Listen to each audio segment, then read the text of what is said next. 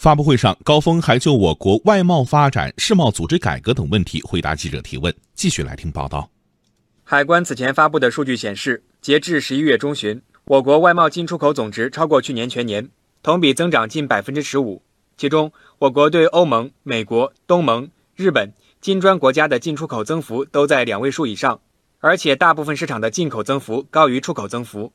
展望明年，高峰说，我国外贸仍然具备有力支撑。我国外贸市场多元化的步伐正在加快，个别市场的波动对整体外贸发展的趋势影响有限。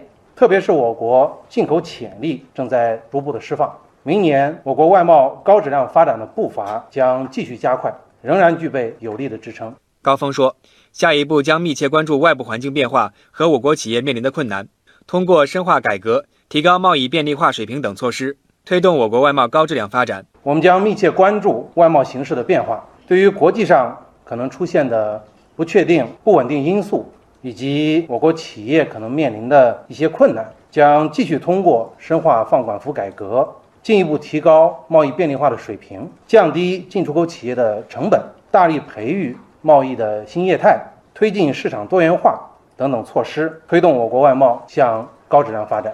关于世贸组织改革，十一月二十二号，中国、欧盟以及其他国家世贸组织成员向 WTO 提交了联合提案。随后，中方发布了关于世贸组织改革的三个原则和五点主张。高峰介绍，目前中国正在积极研究世贸组织改革的总体方案。我们希望与有关成员一道，建设性的、负责任的推动世贸组织的改革。关于改革的总体方案，中方目前正在积极的研究。中方愿意与各个成员一道。共同推动世贸组织在全球经济治理中发挥更大的作用。